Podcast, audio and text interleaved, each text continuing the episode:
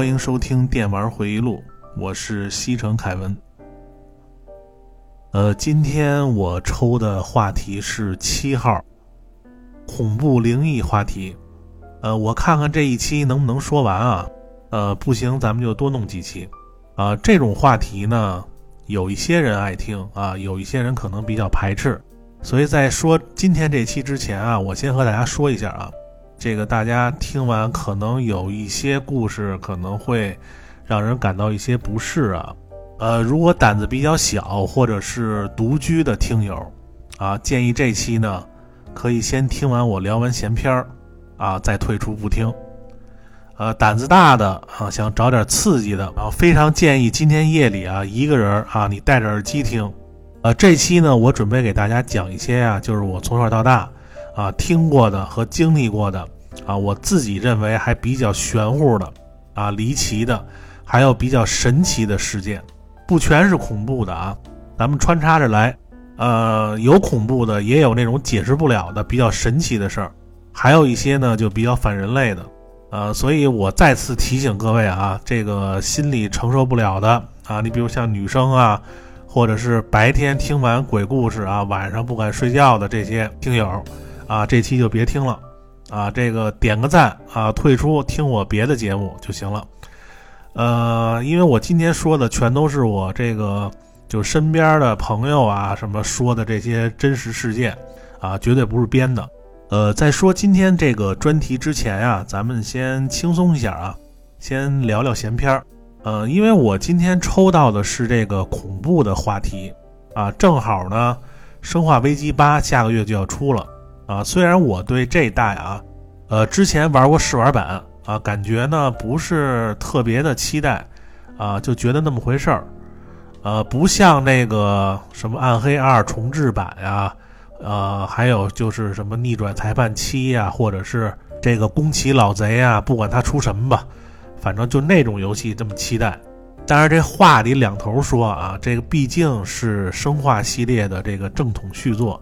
啊，随着这发售日啊这一天一天的临近，呃，还是有一点小期待的啊。这个我回想起这个生化七出的时候啊，那年是一七年，因为生化七的设定啊，就满足我喜欢玩的恐怖游戏里所有的元素。啊，你像什么小镇呐，什么村落呀，什么洋馆呀，大屋啊，什么第一人称啊，就等等这些。所以当时啊，就是玩过他那个生化七的那试玩版以后啊，就是我特别的期待这个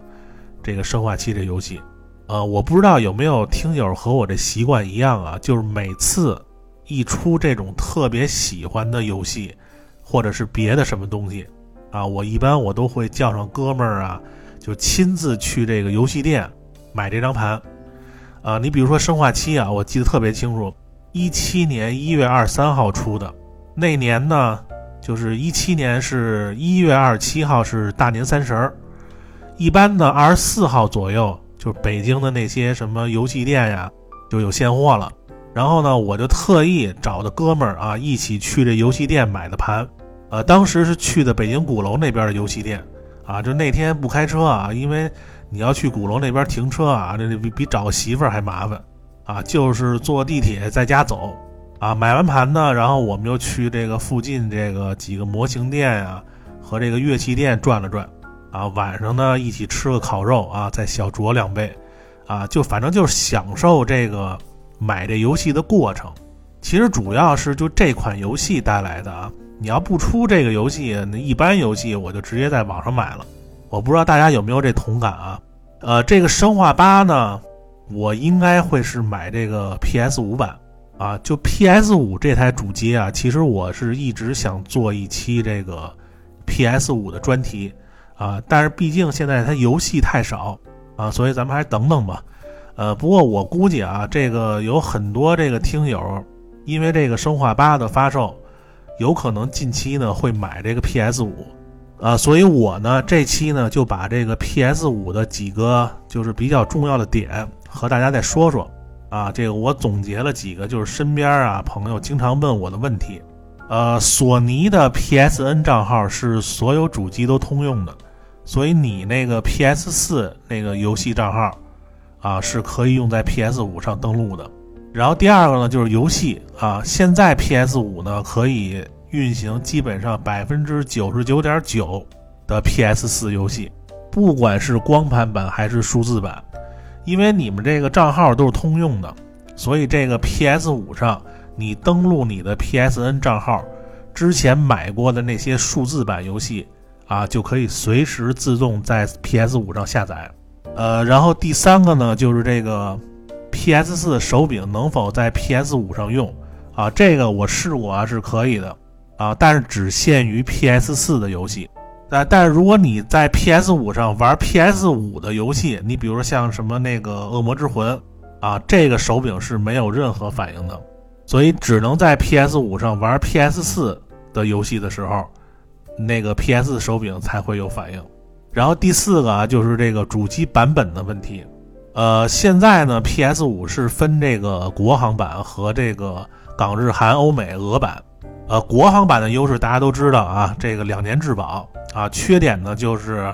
有可能随着这政策的变动啊，这你只能登录这国服啊，只能玩这个国服的游戏。还有就是切换地区登录啊，这个需要重新备份。呃，这个港日韩欧美俄版呢，这个优势呢就是可以登录各个区的账号。啊，缺点呢就是这个商家保修一年，或者是啊点点点儿啊，这大家玩这么多年，这个都明白吧？呃，然后第五个就是这个主机的区别啊，现在这个 PS 五主机啊，它这个区别就是这个散热风扇，呃，第一批主机的这个风扇呢是十七叶风扇，然后噪音呢可能会大一点儿啊，就是好多人都说 PS 五读盘这个声音大，其实它就是那风扇的声儿。个人感觉呢，它这个声音啊，呃，不会超过那个。我不知道大家听没听过 PS4 Pro 那国行版那个，有时候那风扇啊，就是一读盘突然的就一下转的声音特别大，那噪音特别大。我觉得个人感觉不会超过那个声音。啊，新版的 PS5 散热风扇呢是二三叶，啊，长短叶风扇，就是有长的有短的。反正现在这个日版的国产 PS5。最新的和美版最新的 PS 五，你买到二三页的几率可能会大一点儿，呃，不过只要你买这个二零二一年以后出的机器，啊，它这个品控都会比去年就二零二零年那一批啊要好很多，呃，就算你买到这个十七页的这个风扇，它这个声音也会小很多，啊，怎么看这个出厂日期呢？也比较简单啊。它有的版啊，外包装那个盒底部，或者是这个主机的底部有生产日期。然后日版主机呢，是你必须把那个就是那个外壳内部啊打开以后，它里边有那钢印，你可以查看那个日期。啊，反正建议大家呀，买之前啊，你先问一下那商家，呃，这批 PS 五主机是二一年的还是二零年的。然后第六个就是那价格啊，然后现在这个网上的价格啊，基本上差不多，要港版的差不多四千到五千，呃出头，啊，如果太便宜你就小心啊，有可能是以前那些被搬过的，然后再翻新的机器。呃，第七个是最重要的啊，就是分辨是不是一手机，分辨这个 PS 五啊是不是新的机器啊，有两点，第一个就是开机画面。啊，要有与这个手柄相连的提示画面，这是第一个。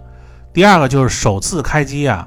它到那个设置网络那一步啊，你不要设置网络，一定要跳出去，跳到下一步。然后呢，它会出现一个自带宇宙小机器人的游戏，这两点是必须都有的啊，因为只有有这两点才能证明你这个机器是新的机器。如果是二手机，它需要格式化。格式化的同时会把这个机器人的游戏删掉，呃，然后最后一个呢，就是说这个 PS 五上也可以用一些这个 PS 四的一些外设，你比如说 VR 啊这些东西，呃，所以今天这一上来啊，又给大家一个干货的分享啊，希望大家呢，在这个生化危机八出的时候啊，都能买到满意的主机。OK，那咱们今天这个轻松的话题啊，就说到这儿啊。下面呢，咱们就开始咱们的恐怖专题啊。这个不敢听的现在可以退了啊。呃，先给大家换一个呃比较优美的 BGM 啊，这个加上这个音乐，这么着说起来比较来劲儿啊。呃，大家听过我之前的节目啊？这个我呢，这个人呢胆子是比较大的啊。至于大到什么程度呢？那期我说了啊，呃，原来北京西单华威啊商场有一个鬼屋，我呢是带一个女朋友的闺蜜，我们两个人一块儿进去的。后来呢，半路呢，这闺蜜呢吓得就受不了，就退出了。然后我一个人走完这鬼屋的，啊，除了后半部。啊，这个掉下来一个盾牌，然后那声音太大，吓了我一跳。其他的我都没感觉有多可怕。呃，那个鬼屋当年在这个北京啊是比较有名的啊，吓尿过很多人。然后之后呢，我和朋友去这个日本富士急这个鬼屋玩的时候啊，就那帮不争气的啊，刚进去没多久就跑了。啊，后来我呢还一个人往里走了一小段。啊，后来就因为这个，我一个人啊，这个确实在那个那医院里有点瘆得慌，啊，那个我确实承认有点害怕了，然后也出来了。不过当时如果要有一个人跟着我啊，我绝对是敢玩。呃，那你听到这儿，你可能会问了啊，这个你是不是又那吹呢？我跟你说，这个真不是吹啊，因为我这人从小就对这些什么灵异事件啊、什么恐怖离奇的故事啊，就特别感兴趣。加上我这岁数呢比较大，啊，从小就听好多人就跟我讲这些事儿，然后我听完以后又给那我那帮发小讲，呃，再加上经常看这个恐怖电影，而且我看恐怖片啊，一般都是戴耳机一个人夜里看，所以这胆子练的就比较大，啊，所以今天呢，我就把这个，呃，这四十年来啊，这个，呃，听过的还有经历过的一些这个。恐怖离奇的啊，这些呃灵异事件啊，还有一些比较神奇的事儿啊，我想了几个比较有意思的啊，今天就和大家分享一下。然后第一个啊，就是在我这个上初中的时候啊，我那个发小啊，就是流氓学校那胖子，然后他姐有一天呢晚上回家的时候，在这个胡同里啊一个旧书摊上买了一本书。呃，书名呢叫《魔婴在世》，啊，那个作者呢是一个香港的作家，那个作家的名字听着就比较瘆人呐，叫灵子，啊，幽灵的灵。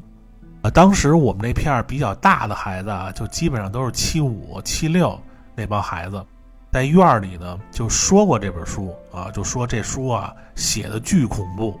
啊，好多人晚上看完都睡不好，然后还老做噩梦。是因为这本书啊不好找，然后当时呢也没有网络，大家呢都是互相借着看。后来有一次啊，在院里聊天啊，那胖子说他姐啊最近啊买了一本这个恐怖小说啊，看完以后整个人都不好了啊，不仅夜里老做噩梦，而且夜里呢没事老起来不知道干什么的。后来我就问他是什么书，然后他就说好像是什么什么婴儿在世啊什么的。我说你现在去你姐那屋啊，你把那本书拿出来，啊，咱们一块看看。然后那胖子就回家拿去了。我和另外一个呢，就是开酒吧那哥们儿呢，因为我们从小学在一起啊，经常在院里玩。然后过了一会儿呢，那胖子呢就把那本书拿过来了。我接手里第一感觉啊，就是那本书啊，有一股说不上来的味儿。很多这个老书啊，一般就是年头多了啊，都有一股味道。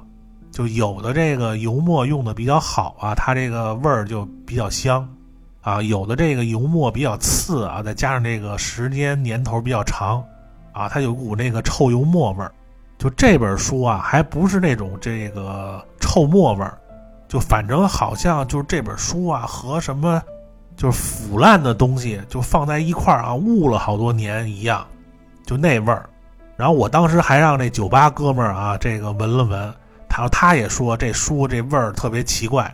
后来呢，我们就看这书的封面啊，就那本书的封面就给人感觉就特别不好，啊，你现在看起来啊，这个粗糙的设计，你们知道那种设计风格是什么样吗？就大家都看过那个葛优、梁天还有张国立演的那个《顽主》那电影，然后里边那个有一个叫李庚的演一个作家，然后他写的那小说什么发表在什么，呃，我要说我不能说，但还是要说，就那杂志。然后他把那一摞杂志，然后给那个张国立看的时候，就那本书那个峰会啊，就跟那些杂志那峰会一个风格。然后加上上面呢，就是画着一个飘着的婴儿，啊，这个粗糙的绿色字体写着“魔婴在世”，啊，作者灵子，啊，就这本书一看就是那种二手的，啊，这传的人还真不少，他那个页都翻的都发黄了。然后这图呢，我就不贴出来了啊。这个我怕大家看了以后感觉不太好啊，这有感兴趣的你自个儿可以百度搜一下这封面啊。我不知道有没有听友知道这本书的啊？这书是真的啊，这个不是我杜撰的，呃，非常老了啊，这个一般年轻人都不知道这本书。呃，看过这书的人基本上都是那个什么六零后啊、七零后啊，我觉得八零后看的都比较少。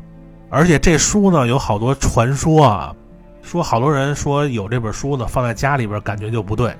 好多人都不愿意留这本书，就直接送人或者是卖给书摊了。然后我还说呢，我说这个哪儿写的这么玄乎啊？咱们看看吧，随便看一个吧。然后他这个整个那书啊，是由一个一个什么短篇故事构成的。随便看了一个啊，有一个印象比较深刻啊，叫《门后的稀客》。这个作者玲子啊，他就想告诉你就这个不干净的东西啊，一般都藏在这个家里的什么地方？呃，不是床下啊，还有什么窗帘后边？一般都说啊，这个夜里边两点以后啊，嗯，你不开灯，然后拿着手电照床底下，然后你就能看到有眼睛在注视你。这个是我小时候人给我讲的啊。但是这个灵子呢，他就说啊，一般在这个门的后边，一般呢都有一个阴影，一个很重的一个阴影，啊，阴气特别重，一般这个鬼就藏在这个阴影里，啊，这个深夜啊，你关掉所有的灯和窗户，这样呢家里呢就很安静，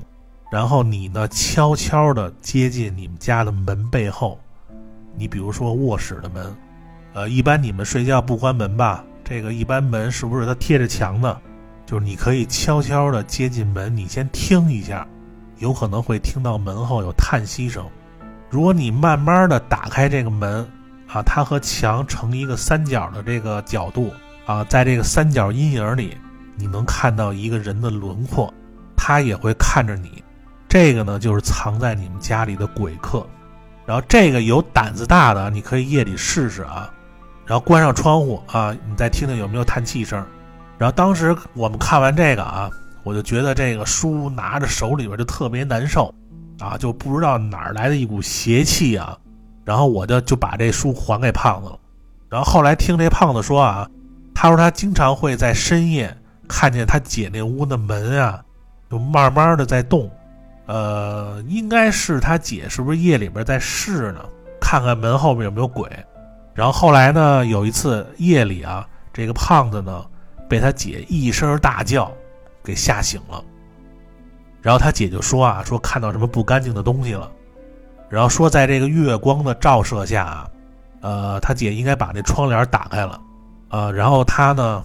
看到这个门后啊，有一个黑影，很明显的一个人的轮廓，蹲在那儿。然后之后他姐就吓着了。从此以后就把那本书给扔了，夜里边再也不敢看这个门后了。我们当时都说呀，他姐是不是这个，呃，后边有这窗户，有那个月光照到他姐那个影子打到门后边，然后他姐看成是一个人，其实是他姐的影子。然后后来这胖子呢说了一句挺瘆人的话啊，他说他姐呀不是在这卧室里边，他姐是把门打开一点，从卧室外门的另一边。从门缝里看到的，反正这本书啊，据说每一个故事都特别瘆人，而且这本书呢，当时还有很多传说，直到现在这个网上都找不到这本书了，就很神奇啊。这个，呃，这个故事是一个真实发生的啊，这个我哥们儿身上的一个一个事儿，啊，今天呢，我讲的都是这个真实的事件啊，都是这当事人跟我讲的，这个有胆儿大的晚上。啊，可以试试啊！听完我这节目，然后再来一个啊，这个大家放心啊，这期这个 BGM 啊不会突然大叫一声吓各位一跳啊。我最烦的就是这种什么鬼故事啊，还有电影啊，就这种吓人一跳的这种手法一点都不高级啊，这个很低级。所以大家听的时候呢，随便戴耳机啊，可以不用调小音量，没有那种突然大声啊。这个我说的故事基本上都是让你背后发凉的。没有这个大声吓唬人的啊，这点大家放心。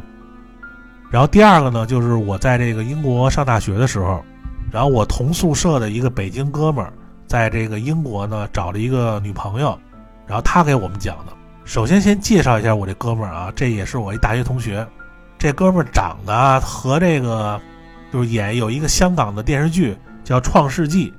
然后这大家都看过吧？然后《创世纪》里呢有一叫许文彪的。就这哥们儿跟许文彪长得几乎一模一样，就是非很帅啊，啊，当时呢，我是和这个三个中国人啊一起在外边租了一个，就是算小别墅吧，就英国那边都是那种小联排，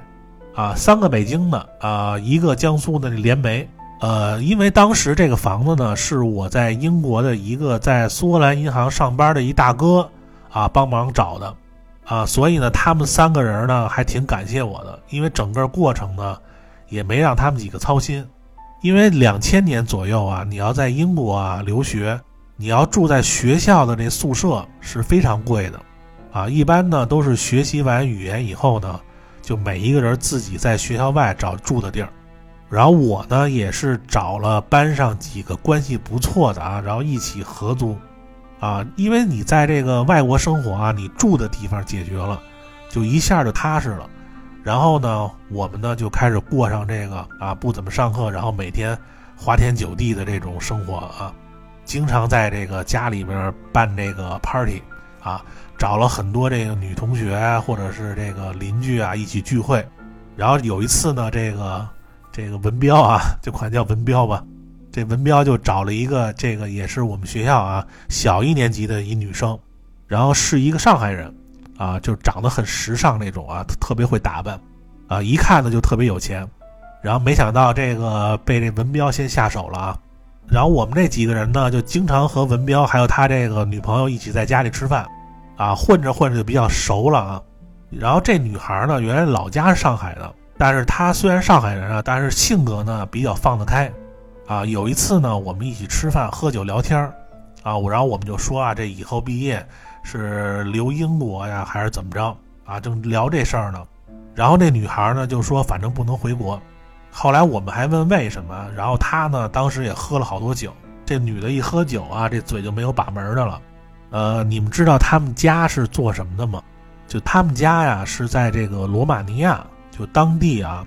一个专门洗黑钱的一个家族。就是移民过去的，啊，说现在呢，他们家生意呢，基本上开始已经做这个正经生意了，啊，在当地开了很多这个酒庄的生意。他说之前啊，帮很多人洗过这个黑钱，然后有一次呢，他帮一个就是当地啊，就是罗马尼亚当地一个就是高利贷洗钱，然后那个高利贷呢和他们吃饭，就给他们讲了一个真事儿，他们这个高利贷就是去收款，然后对方呢。就是不还钱，啊，当时高利贷呢特别狠，就是给这个不还钱的人啊就施予刑法，啊，有一种刑法叫狗刑，就把这个活人绑好以后，然后被好多猎狗活活咬死，然后还有一种方法呢叫打生桩，一开始我不知道什么叫打生桩啊，啊，后来才知道就是把人给活埋，呃，这个打生桩以前啊是这个民间的一种就是建筑之前。的一种仪式，啊，然后在这个建筑工程动工之前啊，把一两名儿童就活埋生祭在这个工地里，啊，就是为了保证这个工地的这个工程顺利。然后他们好多人都说这是鲁班发明的，啊，这不知道是不是真的。其实日本呢也有这种活人祭，啊，叫人柱，啊，不是那火影的人人柱力啊。你像日本好多那个战国时代的那个城堡啊。都是有人住的，然后他们这高利贷呢，早期也用这种方法来逼人还钱，啊，如果这个高利贷呢觉得你没有利用价值了，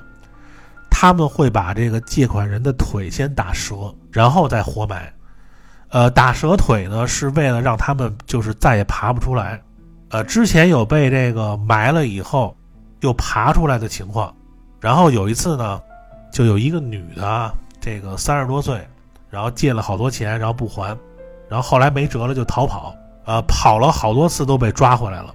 呃，然后这高利贷呢就把这女的带到一个地儿啊，就是准备打胜桩。呃，先把那女的腿都打烂了，啊，然后把这女的扔到坑里，就准备开始埋。然后就这个时候啊，就那女的就之前啊就被打的已经就是大小便都失禁了。呃，埋的时候呢，那女的突然一声都不叫了，就一直笑着看那帮放高利贷的人，啊，直到都埋到头部了，那女的一动都不动，除了眨眼就一直盯着那帮人，然后给那帮人吓得够呛。埋好以后，后来好像又灌了好多袋水泥吧，然后后来听说那高利贷的公司啊，因为这件事之后呢，好多人都不干了。然后过了一段，那高利贷公司那老板呢，也是好像一个意外事件，啊，这个没救过来就死了。然后他就说呀，估计就那女的被打的时候已经死了，然后埋的时候呢，可能已经不是人了。就那帮高利贷的，可能都是看到这一生都会做噩梦的这个场景啊，给吓坏了。然后我们当时一听这女的，他们家是洗黑钱的，因为她也不敢回国，指不定干了什么事儿呢。这个后来那个文彪那哥们儿有点怕她，后来也不知道为什么啊，就是他们俩没在一起多久就分了。呃，之后呢，每次想到那女的和我们讲这事儿的时候啊。我都在想啊，你说那女的就在那种绝望的情况下，为什么一动不动还在笑啊？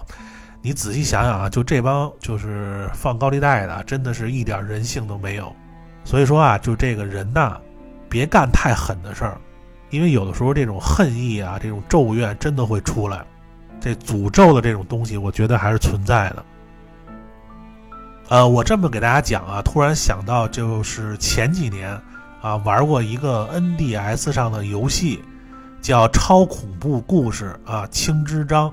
然后那个游戏呢，就是说啊，在这个日本东京啊，有好多地区啊，有这个恐怖的都市传说啊。因为我今天给大家讲的也是这种啊，就反正都是这个身边的朋友给我讲的啊。我觉得这个呃，有的比较瘆人的啊，这个就给大家分享一下。然后呢，咱们。再说一个不恐怖的啊，就比较神奇的一件事儿，呃，就是以前啊，我开这个网络公司啊，呃，有一次呢和好多客户喝酒，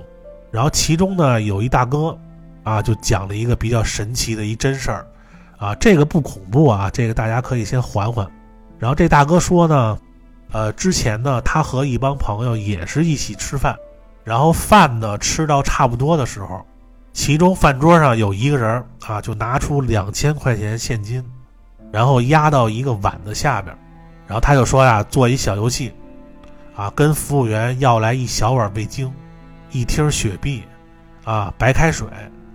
然后呢，他把这个味精和雪碧还有白开水都倒进这碗里，最后呢，滴了几滴醋，然后拿筷子搅了搅，呃，之后呢，这人就说呀，谁要把这碗水给干了。啊，下边压的两千块钱就可以拿走。你想，在零六年啊，这个两千块钱基本上那时候等于一个月工资吧。然后有的这个公司不好的，可能就挣几百块钱。然后后来他就说，这个喝了没危险啊，这没毒啊，就是不好喝，就是看谁敢喝。大家一听啊，这一想，这喝这一口两千块钱，不过就是没人敢动。啊，因为大家觉得这可能不这么简单。后来那大哥呢就说啊，他喝，然后憋一口气啊，都喝了。然后我后来问他这个，我说什么味道啊？然后他就说就是特别恶心的一种味儿，啊，反正就是不好喝。然后后来我说这雪碧加味精，这不是春药吗？然后他说他也听过这说法啊，不过他说这个当时还加了水和醋呢。后来他把这碗水都喝了以后啊。他就要拿这下边两千块钱，然后拿的时候呢，还看了看那人啊，这个心里有点不放心。然后那人就说：“你拿吧，这你牛逼啊，这钱就是你的。”你然后接着吃点菜，那个遮着嘴里那怪味儿。然后那大哥又吃了好几口菜，然后还喝了一瓶啤酒，才把那怪味儿给压下去。然后后来到第二天啊，大哥一起来，让他媳妇儿呢给他买了好多早点啊，什么油条啊、豆浆啊。然后那大哥刚要吃啊，那油条刚放到鼻子那儿一闻，就一股从他嘴里往上反的那种怪味儿啊，那大哥差一点就吐了，就在那儿干呕半天。然后我说这都一个晚上了，这能这么大反应？然后那大哥就说：“他说你真别不信，这两千块钱不是那么好挣的，没有这么便宜的事儿。”之后那大哥呢，他媳妇儿给他吃了好多山楂丸，喝了点热水，哎，好点了。然后到中午吃饭啊，他媳妇儿炒了几个菜，然后那大哥刚要夹菜啊，一闻那菜，又一股从那个嘴里往上反的那种怪味儿，那大哥直接到厕所就吐了。然后他媳妇就急了啊，说我他妈做菜不好吃，你也不至于这么演吧？然后那大哥说真不是，就是恶心，不知道为什么一闻这菜味就恶心。然后一连两天都这样，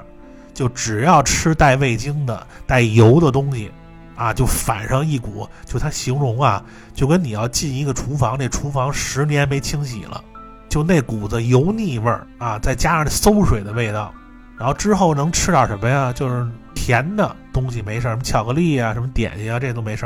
后来那过了几天，那大哥实在受不了了，就打电话问那人怎么回事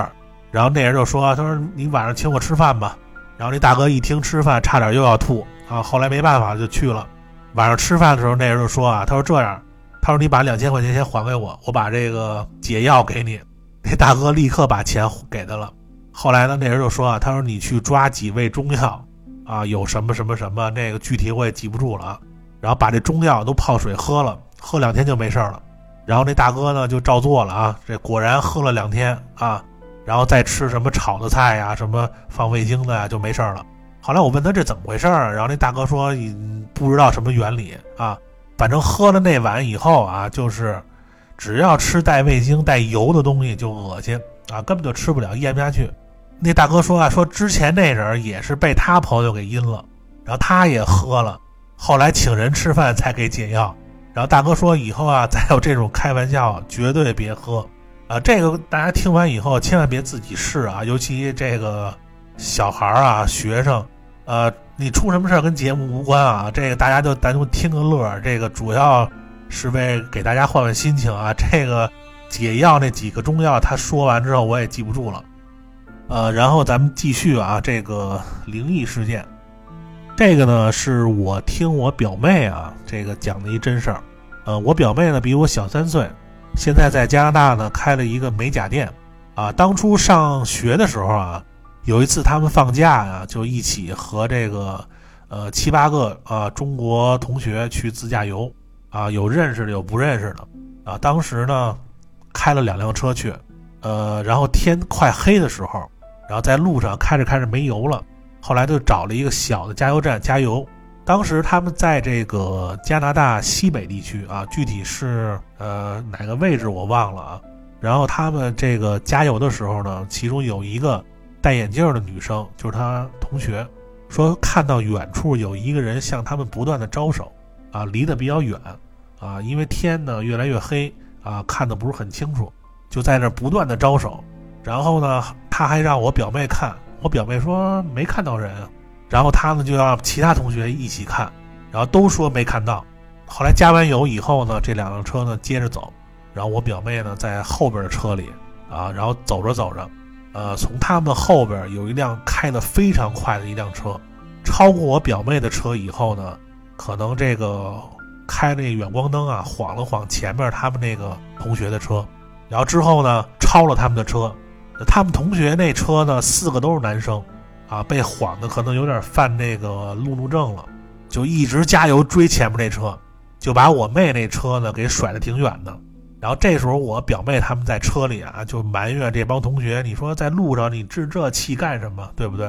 突然前面就滚过来一个东西，就甩路边上了，啊，就声音非常大。然后前面有一个非常大的弯道，啊，这前面那车呢一下打转就翻了。好在离后边那车比较远，然后就没撞到我表妹他们那车。之后他们都吓坏了啊，然后马上就报警了。然后后来这个前面这车里的三个同学呢，全部重伤，然后副驾驶有一个因为没系安全带，追车的时候不知道为什么这门突然开了，就把副驾驶这学生给甩出去了。开车的那个孩子当时一害怕呀，下意识的这个往左一打轮啊，结果这弯道没减速，这车直接就翻了。然后被甩出去那孩子呢，当时我表妹就是形容啊，说四肢已经不全了。就在路边上发现了，我表妹呢，那个戴眼镜那同学呢说，刚才在加油站看到的远处招手的，好像就是这被甩出去的孩子，因为离得特别远，看的不是很清楚啊。但是他想起这个，他当时好像也穿一个橙色的上衣，呃，然后就在远处啊，不知道是在招手，还是在向他们摇手。然后这件事儿呢，是我表妹他们在上学期间发生过的一个真事儿啊。应该是在零四年左右的事儿，呃，听他讲完这个，我说，那你等于那个戴眼镜那同学，他跟那个《死神来了》那电影里边那女主角有预知能力，然后他说他也不知道，反正当时加油的时候啊，那女孩让好多人就往前看，那远处有一人招手，他们都没在意，然后有的说没看见，后来他们这戴眼镜的同学呢，就转学了，还是回国了，这都不知道了。反正出了这次事儿以后啊，这学生家长都非常担心自己孩子在国外折腾，有的那个学生呢就转学了，所以我就想啊，这个有的时候危险到来之前啊，这个有很多比较敏感的人啊，是不是会看到一些这个预兆，或者是有特别的感觉？这个就是应该大家常说的这个灵异第六感吧？不知道各位听友有谁这方面啊比较突出啊？这大家留言区可以说说自己身边的事儿。呃，然后今天这个时间啊，这个已经到了，啊，因为我总结了好多啊，咱们今天再说一个吧。然后这个大家听了可能会觉得有点不适啊，因为我今天说的这几个还不是特别厉害的啊，就是还是担担心大家听完了之后有人会变异啊，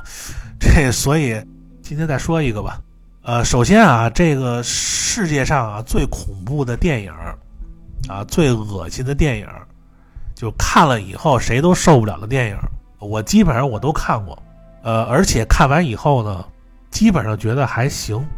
呃，你比如说啊，就我那开酒吧那哥们儿，这小子有一次跟我犯坏，啊，他给我找了两个电影，都是日本的，有一个叫《豚鼠》，一个叫《下水道的美人鱼》，然后他当时跟我说说这俩片儿都特别好看啊，爱情奇幻的，特效做的特别棒，然后我自己没事儿呢，就一边吃着麦当劳一边看。看过这俩片儿的人都应该明白啊，呃，这两个片儿呢，基本都挑战这个人类啊，这个血腥暴力啊，这观影的这极限。我看完以后呢，我就跟他说，我说还行啊，没吐。谁知道这孙子啊特坏，他说他没看啊，他不敢看，先让我看看怎么样。因为那时候我上初中，然后后来就有这两个片儿垫底啊，就之后看很多这个比较恶心的恐怖的电影。就始终觉得这毕竟这电影都是假的，直到在这个英国上学的时候啊，就上期说过那个叫阿四少爷的啊，就是曼彻斯特著名这资源库，他有一次就他这硬盘里边有一个拷过来的一个系列，叫暗色系列，我我就问他我说这是什么东西啊？他就说这是啊英国一个同学就英国人从他这拷的，是从这个英国的一个暗网上下载的视频，他说你敢看吗？然后我就说：“我说这什么内容啊？”他说：“啊，就基本上是那些什么真实的枪决呀，什么虐待动物啊，还有各种有恶心爱好的人的这种就是纪录片儿。”然后我当时说：“我说那你就来一份吧，看看吧。”就看完以后啊，基本上我以后再看任何恐怖电影，就全是小儿科。就你你比如你像什么比较恶心的什么《电锯惊魂》啊，就这些，就一点感觉都没有。因为主要这些都是真实拍的，啊，就你要问我说这片什么等级啊？呃，你比如说啊，就比较恶心的那种啊，如果你看一个人吃这个活蟑螂啊，一下吃几百只还能微笑着看下去，那你这个心理这个能力啊，就是比较适合看这些东西啊，因为它这里边有很多这个就是国外军人啊，就是枪决的这片段啊，这儿我就不一一说了啊，我就说一个啊，就是用这个。刀啊，活剥这个人的脸皮，就这画面上啊，有一个这个外国军人拿一把军刀，这个脚呢踩住一个年轻男性的一个脖子，然后说了一些这个话以后呢，直接上去从嘴开始拉，因为这外国军人这靴子踩着那人脖子呢，那人疼的也喊不出来，然后最后画了一圈以后，然后直接啪的一下就给蹬下来了，这整张的脸皮，具体我就不描述了啊，这个我们当时看完啊，还有这个什么。就长得像文彪那个许文彪那哥们儿，就一直在那哆嗦，啊，就这些暗网上的这些东西啊，我们几个同学看完之后直接就删了，啊，后来这个我们几个人啊，起码有一个月，就吃饭都不香，就夜里老做噩梦，